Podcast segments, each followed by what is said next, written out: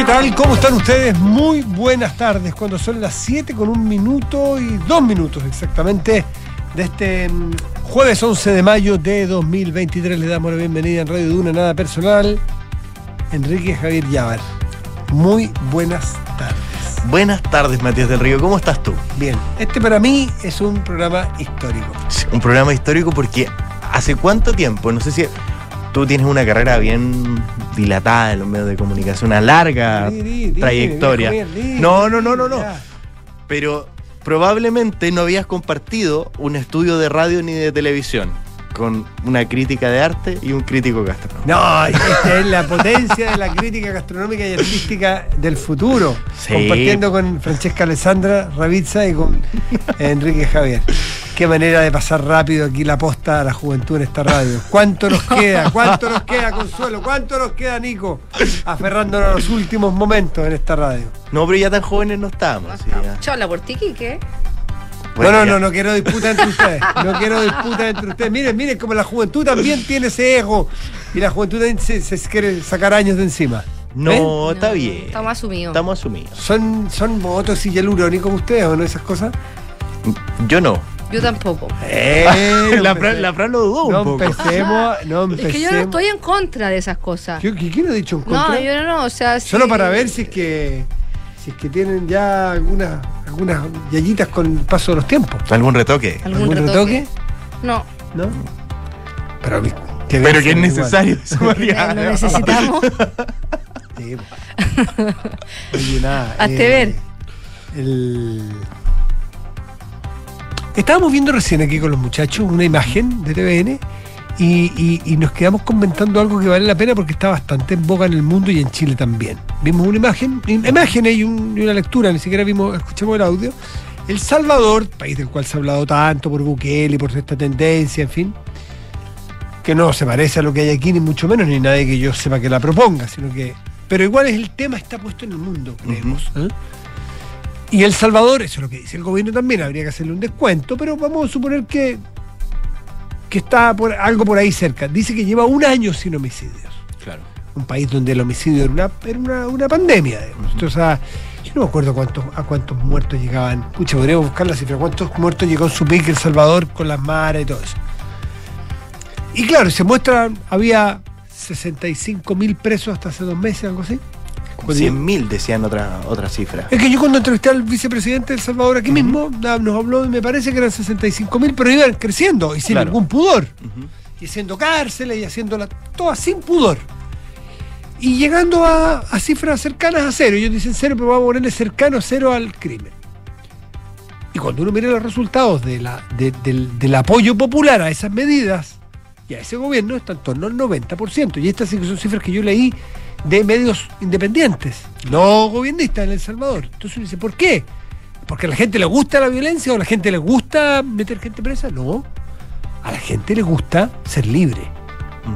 Y las maras, o las dictaduras, que son distintas formas de dictadura, o la opresión de cualquier tipo, a la gente la termina por hartar. Y si tú le propones cualquier cosa liberadora, la gente desesperadamente sale. Si tú estás en un.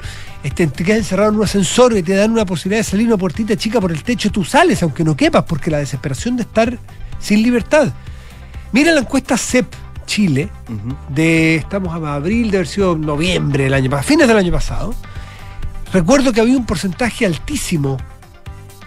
Si no me equivoco, en torno a, lo estoy diciendo- no lo revisé porque lo- se me acaba, me acabo de acordar del nada más, pero lo podemos buscar.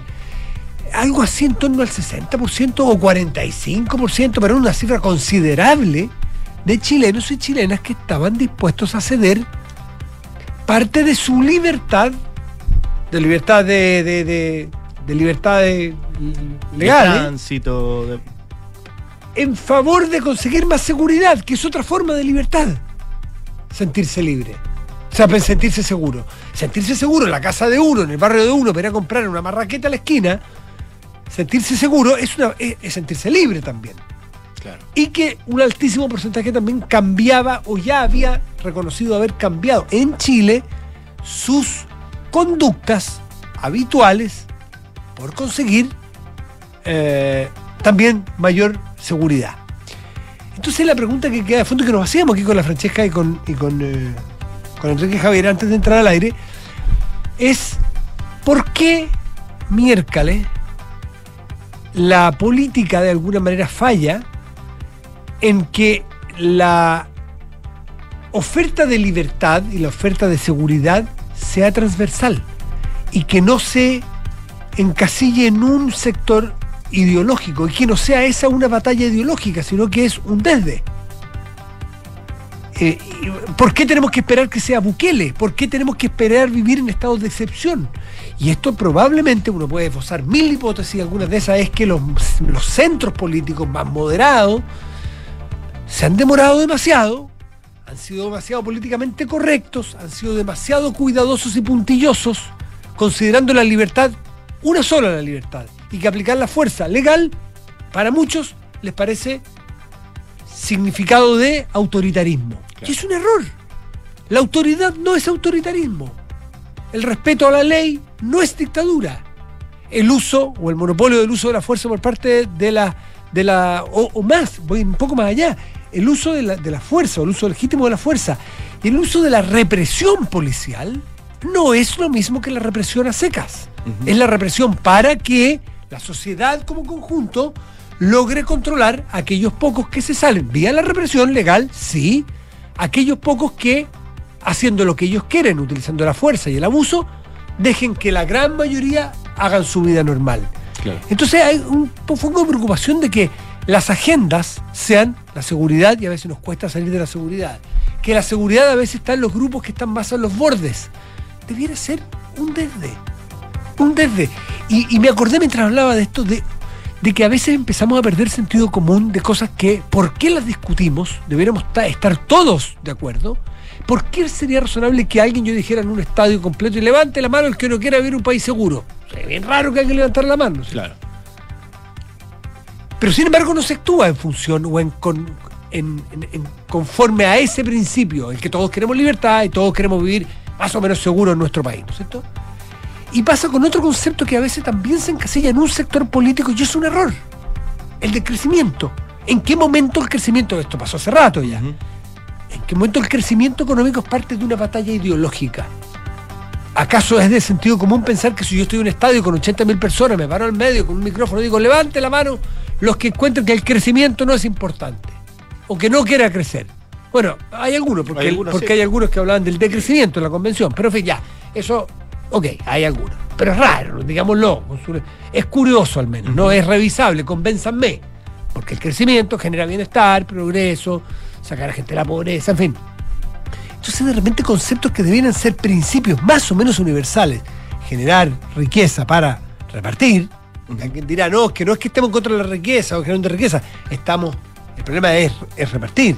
Bueno, y en la seguridad, ese tipo de cosas deberían ser de dominio general, deberían ser contexto, eh, convenciones adscritas por todo el mundo y transversales. Pero bueno, mirando esa, esa imagen del Salvador nos dimos cuenta de por qué los salvadoreños no podían salir de sus casas y se sienten de alguna manera felices. No es que les encante Bukele ni que lo quieran para siempre, pero Bukele, hay que decirlo con toda su letra, aunque sea incorrecto, les está entregando a los salvadoreños algo que el resto de la política no fue capaz de entregarle a los salvadoreños.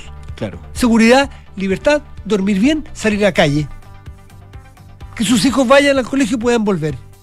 Principio más o menos que debiera ser básico que debiera entregar la política pero no lo está entregando en muchas partes del mundo la política normal. Que lo empiecen a entregar personas que están en el margen y que no son respetuosos de la ley, de las constituciones o que tengan derivas un poquito autoritarias, es peligroso. Los que nos creemos normales, de centro, razonables, moderados, que somos la gran mayoría de los chilenos y chilenas, estamos perdiendo esta batalla. Entonces, cosa de recuperarla en el discurso, en la conversación y también en la acción. Cuando se vota, que se vote sin decir qué me van a decir. ¿Me van a decir que soy facho? ¿Me van a decir que soy autoritario? No, vota en principio, lo que a ti te parezca, que las usurpaciones de terreno no son aceptables, que los, los que tiren molotov no es aceptable, que se tomen los colegios no es aceptable, que no te dejen hacer clases en la universidad no es aceptable, etcétera, etcétera, que se tomen las carreteras en medio del abuso de los dueños de los camiones, por ejemplo, no es aceptable. Que quemen comisaría. Que quemen comisaría, que disparen a comisaría, no es aceptable. Es que no, es que no hay que votar porque parece que él, mira, nos parecemos mucho a Bukele, no sé a quién me parezco. No creo que la mayoría de los chilenos, y lo han demostrado, lo vienen demostrando, no quiere vivir en un país donde el que le dispara a un carabinero quede libre de polvo y paja. Por un subterfugio, por un tecnicismo o por un detalle. No, sencillamente no queremos que vuelva a pasar.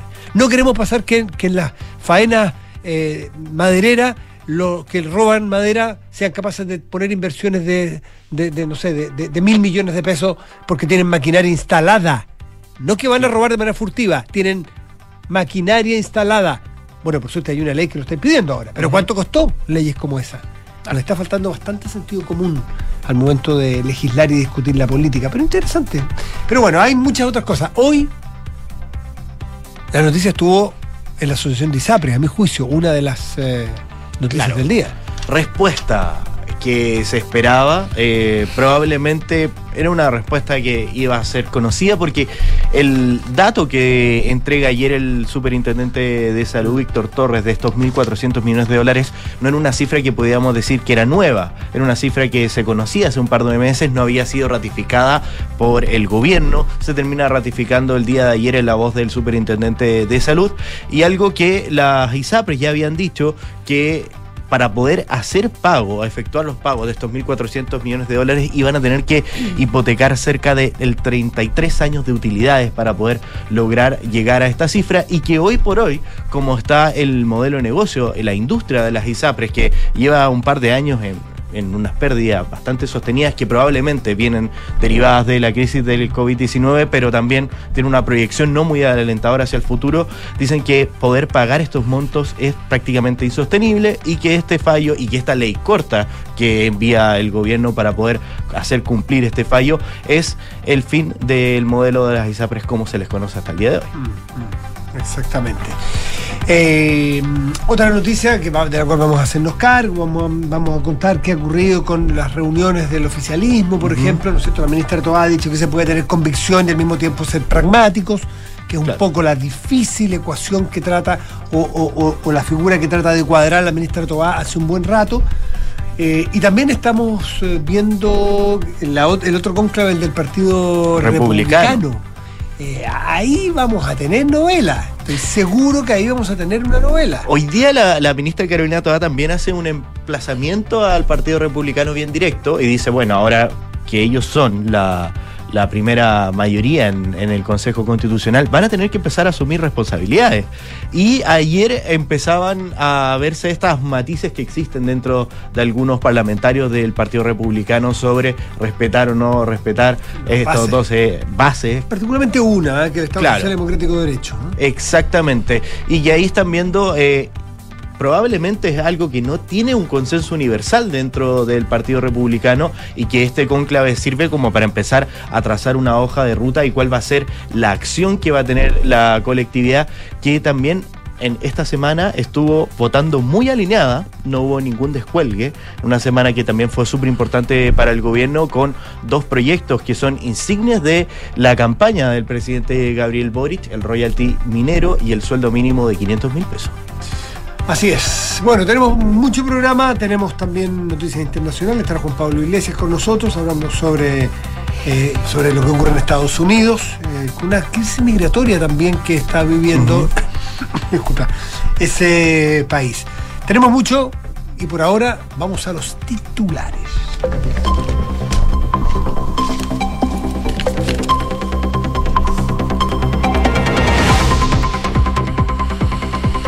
Francesca Alessandra, ¿Qué tal? ¿cómo se siente estar ahí en ese asiento del lector titular de Mirándolo, mirándolo. Me siento Increíble. ¿eh? increíble. Haciendo el papel de Quique Llávar. Esa es Enrique. Enriqueta, dime ahora. Enrique, Enriqueta. eh, Javiera, Enriqueta Javiera. Enrique- ¿Cómo se dice Javiera? Javiera ahí en italiano, ¿no? No, porque Javiera solo existe en Chile, ¿tú sabías? Nah, Nah. Es un nombre chileno. ¿De verdad? ¿Te das Sí. cuenta que uno sorprende? Sí, yo tenía una compañera. chileno. Sí, yo tenía una compañera de colegio que era ¿Y argentina. cómo Xavier en los vascos? ¿En Osita Javiera? Ah, es Javiera, ya, no Javier. Sí, Javiera. El, el femenino de Javier es chileno. Ah, Pero mira. existe Saviera. Yo me he tocado. Acá en Chile, pues. Pues en No, que a España. lo o mejor, que- a lo mejor ya se ha ido a. se ha ido, claro, pero ya. es. Creación chilena, es Creación, como, eh, a- a- como el mote con huesillo. Así es. Y muy antigua, o sea. Es como la Javier Doña, chorrera. doña Javiera Carrera. Bailaba la refalosa. Claro. Claro. Mientras bailaba decía. Ay, no, ya. Oye, aburrete, Ya, vamos con los titulares. ¿Qué otra cosa es chilena, chilena, sí? ¿Qué Bueno, cosa es chilena? ¿Qué cosa chilena? La chorrillana. No, Sí, pues la chorrillana Sí. de Hay Valparaíso. mucha cosa que de la, de la colonia. Entonces, que la- como la empanada, por ejemplo, que hay en varios lugares. Pero empanadas también eh, en, en Argentina. En por eso te digo, por eso te digo, hay cosas que no. No sé qué te diría yo. El pebre quizá no. No, porque está el, el pico de gallo que hacen en Colombia también. Es Ya, parecido. pero, pero, es parecido. Parecido. Bueno, hay cosas chilenas. Es chilena. Como Francesca Ravizza que... El sorbete, el sorbete Letelier, ¿Chileno? Sí. chileno. El moto con huesillo, no sé si en otra La parte. chicha. Yo creo que el mote con huesillo también es bien chileno, sí. Sí, pues, Sí. es súper chileno. No, no me ha tocado nunca ver en, en otra parte y, y- y es bien curiosa la... Y ha viajado, ¿ah? y está viajado. No, este, este, este viene a Chile de paso nomás. Viene de ¿Ah? paso. Sí, No, pero- es verdad, porque- Chilena, chilena. Porque uno cuando viene, no sé, algún amigo que viene de afuera, uy, El Super 8 chileno, el Super 8, la, la choquita. la choquita. Bueno, ya. Aquí me dice un auditor el pilu, la, la prenda de ropa, se llama la guaguita se llama el pilucho. ¿Es verdad? Que sea chile, que se, quizás se le dice así, ¿no? Ah, No sé. esas palabras chilenas. Es palabra chilena. Ya. Ah, no, y ahí hay otro audi- auditor, Lucho Cruces, me dice, que la chorrillana la trajeron de Perú los militares que estuvieron ahí en la guerra del Pacífico, En Chorrillos. en Chorrillos.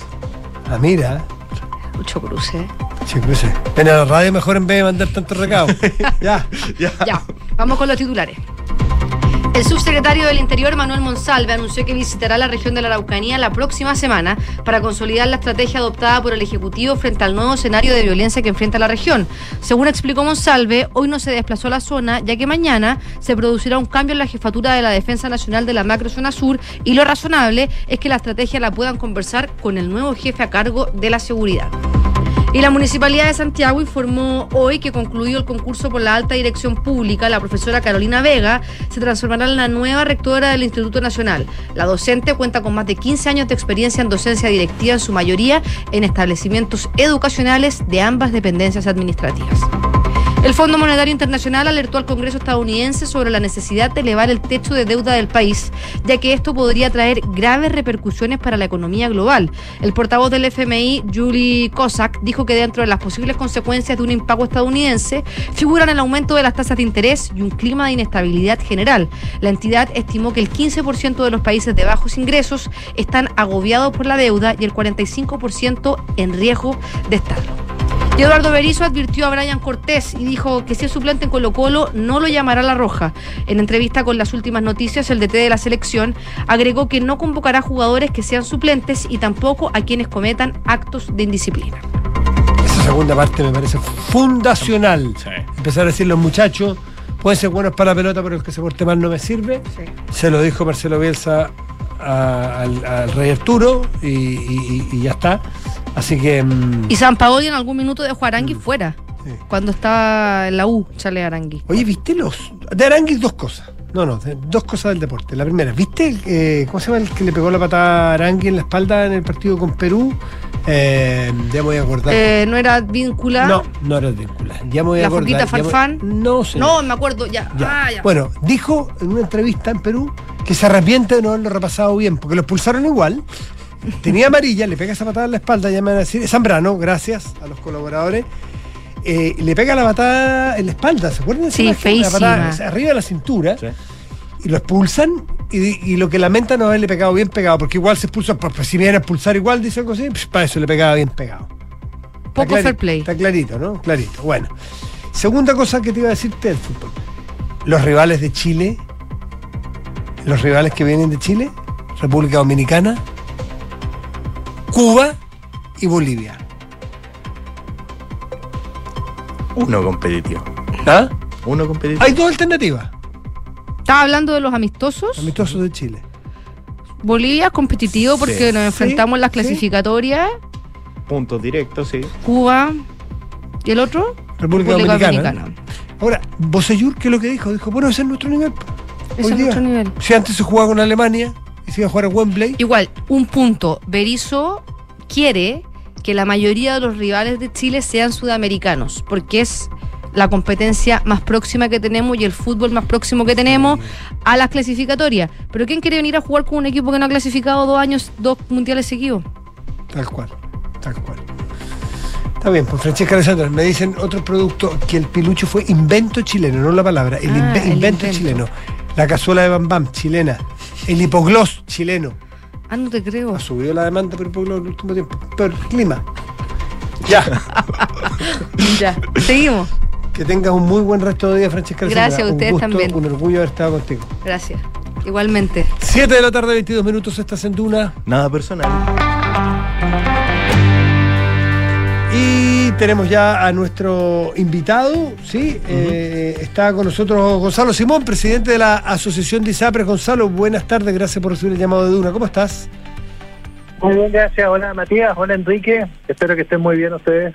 Aquí estamos, aquí estamos. Bueno, hoy a mediodía aproximadamente leímos una declaración de la Asociación de ISAPRES, ISAPRES de Chile, eh, para evitar eufemismo, como es su, propio, su propia carta, yo no había visto una asociación gremial ah, con un tono tan directo, en un país que es buenazo al eufemismo, en un tono tan directo diciendo eh, cosas respecto de proyectos de ley, haciendo críticas al gobierno, planteando en su título que el proyecto es un engaño y que fuerza eh, una falla sistémica en el acceso a la salud de todos los chilenos. O sea, prácticamente acusa de, de boicotear el acceso de los chilenos a, la salud. Eh, me gustaría saber cuál es el tenor, por qué el, el tono de la declaración, Gonzalo Simón.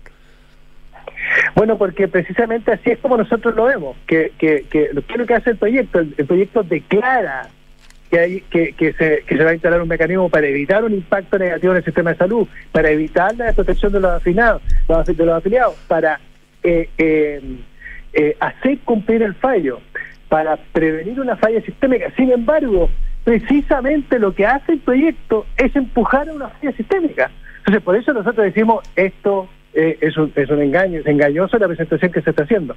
Se ofrecen cifras de devoluciones, de rebajas, que eventualmente no se van a poder concre- concretar, porque implica el cierre del sistema. Con las cifras que se señalan, se produce una caída permanente de los ingresos que hace imposible que las coberturas se puedan cumplir. Y por eso no se cumpliría el fallo. No se cumplirían las coberturas, que es lo más importante. Gonzalo, esto tiene muchas aristas, ¿no es cierto? Desde lo de FONASA, eh, tiene, tiene la arista de los seguros complementarios que se ofrecen, pero vamos por parte, porque también tiene dos tiempos, o tiene dos momentos en el tiempo. Uno, lo retroactivo, que se paga o que el fallo obliga a pagar desde el 2020 al 2022, cuando ya se debió haber aplicado la tabla de la circular 343. Y tiene otro factor que es el de futuro. ¿Le parece que partamos por el pasado? Lo que hay, lo que, hay que pagar. Lo que pasa, Matías, es lo siguiente, que tal como está planteado el proyecto, eh, no hay futuro. Ya, vamos Entonces, al futuro, vamos después. Si no hay, ¿Qué- si no hay futuro, ¿Mm? la verdad es que no hay posibilidad de, pa- de pagar el pasado. Ah, ya. Entonces, eh, eh, eh, ¿no es cierto? Porque ¿qué es lo que dice la sentencia? Mira, eh, ¿no es cierto? Se- eh, eh, eh, cuando las autoridades han hablado de este proyecto dicen gradualidad, pero si tú lees el proyecto, el proyecto es muy claro. El proyecto, el, ¿qué es lo que dice? Dice, la superintendencia tiene 30 días para emitir la circular una vez que esta ley ha sido aprobada. Y esa circular le da eh, eh, para el mes subsiguiente que tiene que estar hecha la adecuación. Y la adecuación ya le explicó el superintendente cómo él la entiende en eh, el- la presentación muy detallada que él hizo en el Congreso el, el martes pasado, en la cual indica que efectivamente las ISAPRES tienen que eh, eh, eh, hacer una modificación de ingresos que es insostenible. Son alrededor de 350, 360 mil millones al año que el superintendente declaró que las ISAPRES tenían que rebajar.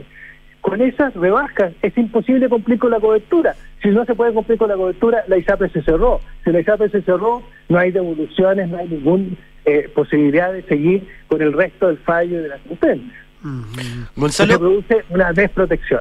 Gonzalo, ayer eh, una de las cosas que, que quedaba en duda era el monto, estos 1.400 millones de dólares que ayer eh, ratifica el superintendente Víctor Torres. Y en este programa, ayer mismo le preguntamos a la ministra de Salud, Jimena Aguilera, cómo se había llegado a ese monto y ella nos explicaba que ese monto venía de establecido desde el fallo judicial que hace la Corte Suprema y en una minuta que entrega el proyecto de, de, esta ley corta, dice que en todo momento se invitó a la asociación a presentar un informe en derecho o una solicitud de aclaración o un tenga se presenta ante la Corte Suprema manifestando su punto de vista, circunstancia que a la fecha no han hecho. ¿Es eso efectivo?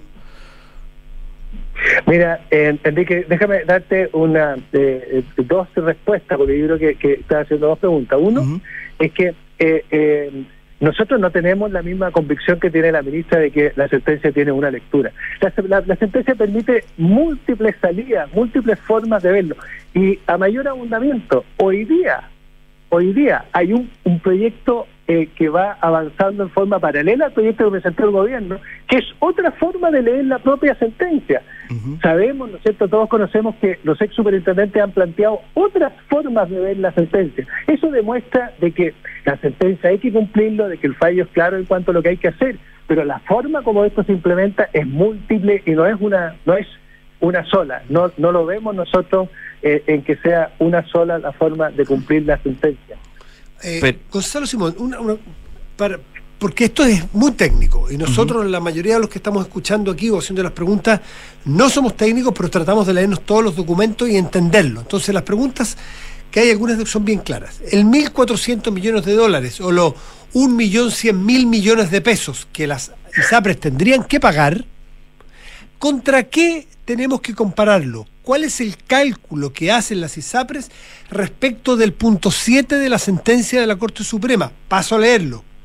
La Superintendencia de Salud dispondrá, además de las medidas administrativas, para que, en el evento de que la aplicación de la tabla única, que es lo nuevo, de la tabla única de factores de la circular 343, la Superintendencia de Salud determine un precio final del contrato eh, inferior al cobrado y percibido por la recurrida, o sea, por la ISAPRES, las cantidades recibidas en exceso y cuyo cobro no esté prescrito sean restituidos como excedente de las cotizaciones.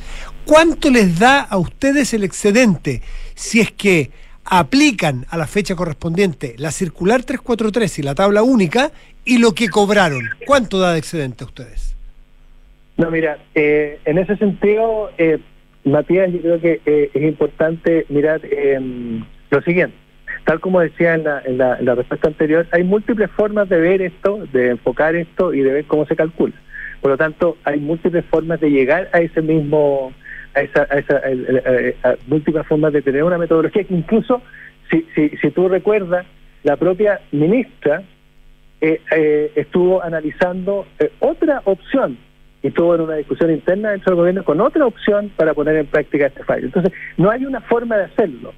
Eh, nosotros no, no, no nos parece que seamos las entidades que debemos pautar a las autoridades. Nosotros no, no, debemos anticipar esta, esta, esta cifra. Nosotros lo que hacemos es, se plantea una, una propuesta como la que está en esta, es analizada por las ISAPRE, se ve la, la, la, la, factibilidad o no, y eso es lo que nosotros respondemos e informamos en cuanto a si esto es o no es eh, factible, no es viable, digamos. Y lo que hemos llegado como resultado es que esta forma de ponerlo en práctica no permite la viabilidad del sistema. Gonzalo, a lo mejor no es viable porque como queda estructurado el negocio, a lo mejor va a desaparecer. Y eso puede ser. Eh, ¿Quién es uno para decirlo? Y ustedes son más expertos y a lo mejor es así. Pero el fallo se hace cargo de que en un momento del 2020, ¿qué fecha exactamente es? ¿Es, noviembre del 2020? ¿Cuando sale la circular, la 343? La, la, circular en realidad es del 2019, lo que pasa es que aplica a ah, contar de abril del año 2020. Abril, eso, aplica el 2020. En ese momento, porque sí, yo más o menos leo los fallos de las ISAPRE, me leí dos. En abril del 2020, a ustedes, a las ISAPRE les dicen, aplíquese esta tabla. Eh, si ustedes pasan por el filtro de esa nueva tabla a todos sus clientes, ¿cuánto debieron haber cobrado, si es que está en la fórmula? ¿Y cuánto recibieron por cobrarla sin aplicar esa tabla? ¿Cuánto es el diferencial en plata? Ahora, lo que pasa, Matías, es que tú ya tienes la respuesta. ¿En, qué sentido? Cuando uno cambia de tabla, mm. de una tabla a otra, casi no se producen diferencias de ingresos. Cuando tú a la gente que está en las tablas antiguas la llevas a la tabla nueva, sí. lo que sucede es que se produce una diferencia de un 1% para arriba o para abajo. Esa es la única diferencia que se produce. Pero lo que está sucediendo en este caso, ¿no es cierto?, es que el fallo lo que está haciendo es eh, por un lado, aquellos que les sube, no se les puede subir Sí. y solamente aquellos que les baja. Y eso para futuro, sobre todo Pero para cuando futuro, que es lo que habla de inestabilidad del sistema. Ese es el futuro. Así es, y, y, y, Pero- y- es importante eso que tú acabas de preguntar, en el sentido de que uno utiliza diferentes tablas y no se provoca efectivamente una diferencia de ingresos sustantiva en un sentido ver. y el otro. Déjame partir un poco más atrás. ¿Las ISAPRES reconocen que cobraron más de lo que debían en algún momento, sí o no? No, para nada. ¿Por qué no? Porque lo que hubo acá es un cambio de criterio de la Corte Suprema. Lo que sucedió es lo siguiente. Efectivamente, tal como tú indicabas, en abril de 2020 se puso en marcha una nueva tabla, que es lo que decía la circular 343, último párrafo. Se aplica para la suscripción de aquí en adelante. Eso es lo que dice. De hecho, eh, a mayor abundamiento ese mismo párrafo indica que se aplica para la suscripción. Sin embargo, para los procesos de adecuación, o sea, para las ofertas que se tienen que hacer a las personas que ya están adentro, se deben ofrecer planes con las tablas antiguas. O sea, igual la superintendencia obligó a las ISAPRES a ofrecer planes con las tablas antiguas por un año más. Ok, de tal manera entonces, de entonces la diferencia... Entonces, y las ISAPRES cumplieron, eh, eh, cumplieron cabalmente. ¿Qué es lo que sucedió? Lo que sucedió es que hubo un cambio de criterio de la, de la Corte Suprema eh, el- en el fallo del 30 de noviembre, diciendo esta tabla no solo aplica para la- la- los nuevos, sino que además hay que empezar a utilizarlo también para... Entonces, para dejar claro, ustedes creen que nunca cobraron excedente más de lo que debían, por lo tanto, los 1.400 millones de dólares que dice la superintendencia para las ISAPRES es cero. Esa es la diferencia.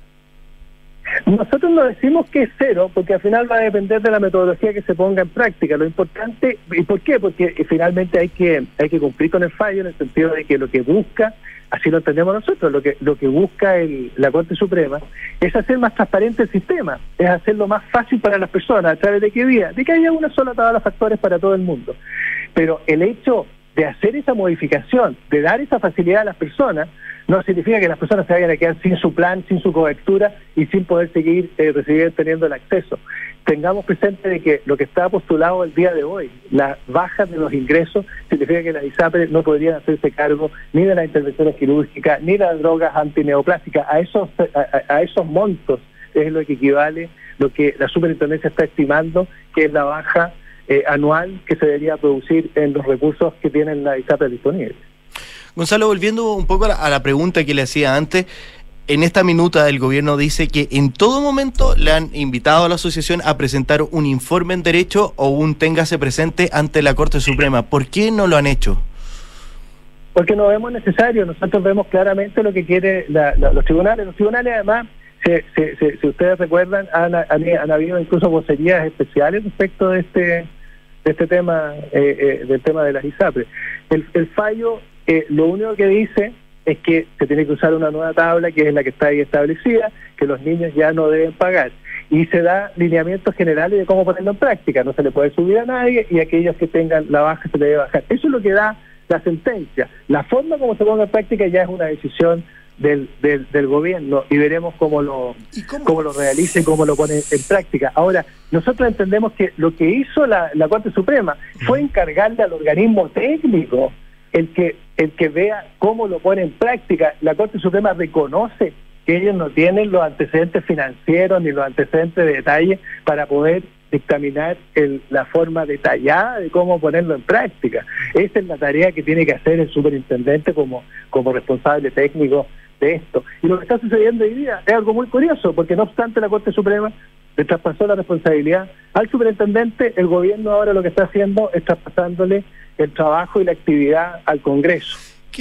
Estamos con Gonzalo Simón, presidente de la Asociación de ISAPRES. En el punto 4 del fallo de la Corte Suprema de las ISAPRES, porque hay fallos distintos por cada ISAPRE, eh, dice que la aplicación del procedimiento, es decir, de las nuevas tablas, de la nueva, no las, es la, porque es singular, no es plural, esa es la diferencia, ¿no es cierto? Porque antes había cada ISAPRE tenía sus tablas. Eh, la aplicación del procedimiento anterior no podrá importar un alza del precio final de los contratos de los afiliados a la recurrida. Lo que sí es cuando hay bajas sí se aplica, pero cuando hay alzas no. Usted dice, bueno, el gobierno debería hacer algo con eso, porque el fallo es fallo, hay que cumplirlo. No puede haber alza y ya está, a la FIFA. Pero usted, ¿qué cree? ¿Que el gobierno tenía espacio para para matizar esto y permitir entonces que las ISAPRES pudieran, cuando hubiese por cambio de tabla de factores alguna alza, poder cobrar lo adecuado? Claro, pero eh, Matías, eh, yo no soy abogado, pero pero hay una cosa que pareciera ser como de sentido común.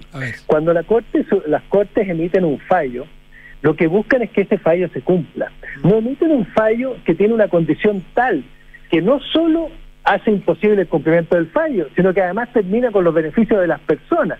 No, nosotros no vemos que la Corte haya dado espacio al gobierno para crear una solución que vaya en ese en ese sentido. El fallo tiene que ponerse en práctica, pero siempre manteniendo la viabilidad de las coberturas y que las personas no vayan a ser dañadas. Sin embargo, lo que se está presentando hoy día efectivamente no cumple con esa. ¿Pero qué pudo hacer el gobierno? Porque los planes constan de tres fases o de tres elementos, ¿no es cierto? El, el precio base, la suma de los factores de los miembros de un plan, una familia, padre, madre, hijo, si fuese el caso, y el factor del, del ya no es auge, es el GES. Eh, como, como en la nueva eh, suma o la nueva fórmula de factores, si resulta más alta, no pueden subirlo las ISAPRES, ¿por dónde podrían cobrar para adecuar su, su cobro? ¿Puede ser el precio base?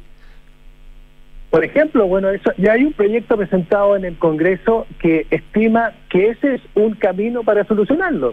ahí, hay un ejemplo el que tú acabas de dar, que hay eh, un grupo de senadores que ha presentado un proyecto que va en esa línea que todo establece, que eh, igual no hay ninguna solución, eh, eh, Matías y Enrique, no hay ninguna solución que se vaya a presentar que, que, no va a significar rebajas de, en los ingresos de algunos contratos o de muchos contratos y que no va a significar devoluciones de recursos. Eso se va a dar sí o sí. El punto está en que se tiene que dar siempre bajo la condición de que sea un, un, un, un monto que cumpla con la sentencia y que al cumplir con la sentencia se pueda poner en práctica. En caso contrario, como decía antes, es absurdo el planteamiento. Gonzalo, eh, tengo entendido que ya el día lunes están citados para la Comisión de Salud del Senado. ¿Cuál va a ser la actitud que va a tener la Asociación de ISAPRES en este eh, evento legislativo que queda para poder ver si esta ley corta se aprueba o no? Sí, em, estamos en realidad estamos estamos citados para el martes. El, el, el, eh, lo que nos parece muy bien. Nosotros entendemos que cambió de sede la conversación, pasó desde el Ejecutivo al Congreso y tenemos eh, esperanzas de que en esa en, en, en, en, la, en la Comisión de Salud, sobre todo en el, en el Congreso, se pueda trabajar en profundidad, analizar en detalle y efectivamente llegar a una buena solución. Esperemos que sea esta una oportunidad efectivamente para poner eh, eh, un, una, hacer las modificaciones que corresponden al proyecto, de manera de cumplir con los resultados y no seguir adelante con esta propuesta que está encima de la mesa, que lo que hace es em, terminar con buena parte del sistema eh, de aseguramiento privado y al mismo tiempo eh, causar un daño gigantesco a el sistema prestador privado y por lo tanto al sistema de salud del país. Gonzalo Simón, si nos pusiéramos en el evento de que em, de que se les haga exigible, no sé, dentro de, lo que resta del año, por ejemplo, seis meses, la cifra que se ha mencionado, 1.400 millones de dólares. En ese evento, en ese escenario, ¿qué pasa con la salud, con el aseguramiento privado de las ISAPRES? Matías, eso no va a ocurrir. Eso, lo que tú describes, no va a ocurrir. ¿Y por qué no va a ocurrir? No va a ocurrir por lo que tú mencionas de la devolución. Lo que sucede es lo siguiente, el proyecto que está presentado lo que establece es que una vez que el, el proyecto eh, eh, se tramita, digamos, se convierte en, ley de la República, nosotros esperamos que se modifique, pero si se llegara a salir tal como está, da 30 días al, al, al, superintendente para emitir la circular y la circular tiene un plazo para poner en marcha la modificación de los ingresos al mes subsiguiente. Por lo tanto, lo que estamos hablando es de que en un periodo muy corto de meses se va a producir la corrección que el superintendente mencionó en la presentación del día eh, martes en cuanto a la, la, baja de los ingresos. Esa baja de los ingresos, para tenerlo presente, Matías Enrique, son alrededor de 370 mil millones al año. Es imposible que el sistema pueda hacerse cargo de eso. No va a poder cubrir los beneficios que están establecidos en los contratos. No se va a poder dar el acceso que las personas necesitan. No va a poder seguir funcionando el sistema. Por lo tanto, en ese momento las ISAPRES no van a poder seguir funcionando, las personas no van a poder seguir recibiendo las coberturas y por lo tanto no va a haber devolución tampoco. Gonzalo Simón, presidente de la Asociación de ISAPRES, muchísimas gracias por conversar con Duna esta tarde. Muchas gracias Matías, muchas gracias Enrique. Esperemos que la próxima vez tengamos mejores noticias en relación con este tema. Bueno, y nos quedaron varios temas. Lo que pasa es que este era el tema sensible, pero el tema de futuro, FONASA, seguros complementarios, si ustedes participarían, en fin. Pero dejemos para otra conversación otros temas que están planteados en el proyecto. Gracias, Gonzalo. Que esté muy bien, Gonzalo. Muchas gracias. Muchas gracias, Enrique. Muchas gracias, Matías, que estén muy bien. Chao, igualmente. 7 de la tarde, 41 minutos. Estás en Duna. Nada personal. Bueno, quedan, quedan más temas, quedan, hay mucho tema en, el, horizonte, ¿no? Muchos temas en la, en la agenda. Por lo pronto, lo que ocurrió anoche. ¿En eh, dónde? ¿En qué vereda? Bueno, eh, eh, partamos por el oficialismo. ¿ah? Flexibilizar para avanzar y apelar a la ciudadanía. Esas son las sellas que termina dando este cónclave que es bastante ampliado, donde participan los presidentes de las dos coaliciones que forman el oficialismo y donde había un, matiz de esperanza que fue la buena semana que tuvo el gobierno con el sueldo mínimo y el royalty minero, donde también dicen, y, varios, y fue, la intervención de varios ministros de Estado, de que las ideas de este gobierno no están extintas, sino que hay que seguir y poder flexibilizar y encontrar los matices para poder, poder implementar el programa de gobierno, que es lo que está buscando esta administración. Fíjate que la ministra Carolina Toá, en un punto de prensa, eh, con el oficio que tiene, hace una declaración que evoca evoca a Ricardo Lagos, ni más ni menos. Porque, bueno, ella es bastante tributaria ¿no cierto? del liderazgo del presidente Lagos. La primera vez que vimos, los que somos mayores, a Carolina Tobá eh, en un debate de, primera división público, fue acompañando al, presidente Lagos en la época del no, el 88. Eh, sentada al lado, justo le tocó sentado al lado de él, tú no habías nacido, cuando Lagos apuntó con el dedo a Pinochet. Eh, la persona que estaba sentada al lado era Carolina Toá. Ese es el nivel de sintonía ideológica y de vida. ¿Y por qué me acordé de Ricardo Lagos?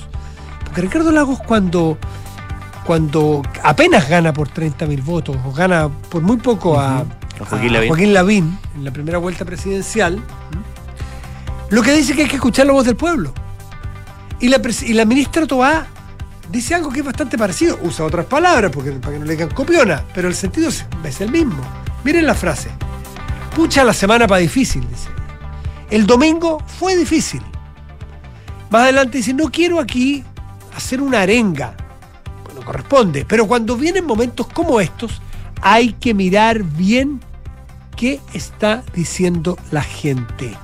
Cuando vota de esa manera, y una de las cosas en que no nos podemos perder es que las personas llevan mucho rato esperando que la política les dé respuestas. Es parecido a lo que estábamos hablando al principio del programa, con pues, Enrique, pero sobre todo le habla, yo creo, a aquellos políticos de menor experiencia, con más dificultad, con menos cintura, más ortodoxos, que esos que sostienen que las cosas no se cambian ni por un millón de votos. Y la verdad es que sí se cambian por un millón de votos, y por menos también se cambian las cosas, los programas, los acuerdos, los discursos. Porque cuando la ministra dice hay que mirar bien qué está diciendo la gente, lo podemos llevar a la práctica y en la práctica es la agenda de seguridad, por ejemplo, que no estaba en el programa, no estaba en la vocación, no estaba en el programa, no estaba en los compromisos, no, estaba en el, no está en el ADN de este gobierno. Pero la realidad o sea, nunca es triste la verdad, lo que no tiene remedio. Lo que tienes que hacerte es cargo de lo que demanda la gente y hacer la política en ese sentido. No se trata de populismo, es decir, no seamos sordos. Y yo siento que le está hablando a algunos que se quieren quedar sordos porque prefieren seguir adelante con el mismo guion que cambiar para que no les digan que están siendo traidores. Mira la presión que puso, yo sé que no mueve una aguja aquí en Chile, pero Pablo Iglesias. Era en ese sentido. Verán el desastre que cayó este gobierno a un año. Es una forma de los más radicales que le dicen, no cedan, no cedan. La seguridad es para la derecha. La seguridad es para los fachos. La seguridad es para la gente que quiere salir de sus casas, de nuevo, repetimos. Y la ministra Tobá, que tiene carrete en esto, no se pierde. Son las 7.46, estás en Duna. Nada personal. Saludamos a nuestros patrocinadores, si te parece. Así es. Uno de los acontecimientos que marcará la pauta noticiosa este mes es la devolución de impuestos. ¿Y tú qué vas a hacer con ella? Zurich te invita a invertirla en tu futuro desde ahora haciendo APB en zurich.cl. Un cordón volcánico perdido hace más de 100 millones de años fue el último hallazgo de un grupo de científicos de Universidad Andrés Bello, una investigación de impacto mundial que nos permite entender cómo se formó nuestro territorio austral. Hacemos una pausa y volvemos, estás en Duna. Nada personal.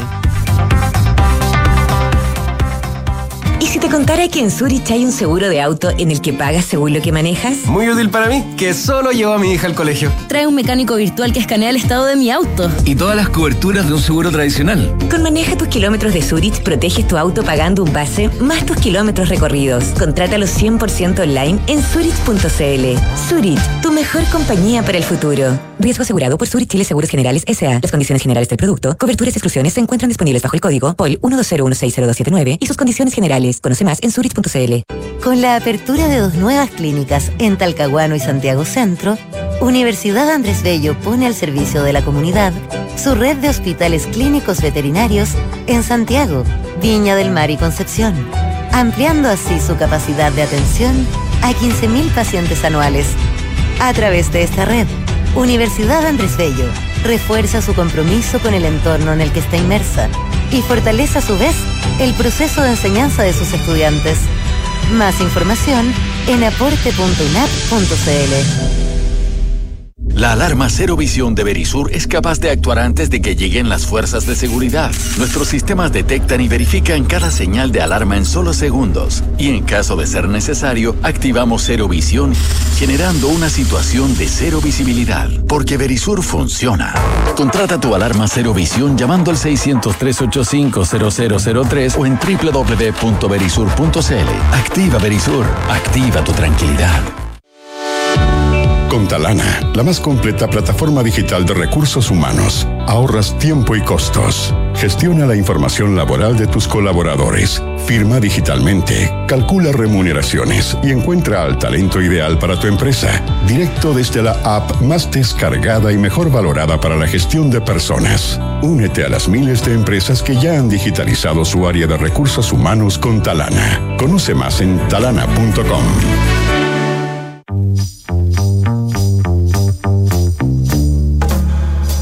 Son los infiltrados en nada personal. Y nos acompaña Juan Pablo Iglesias. ¿Cómo está Juan Pablo? Hola, hola, ¿cómo están? ¿Bien? ¿Todo bien? ¿Qué implica esto del fin al título 42 en los Estados Unidos?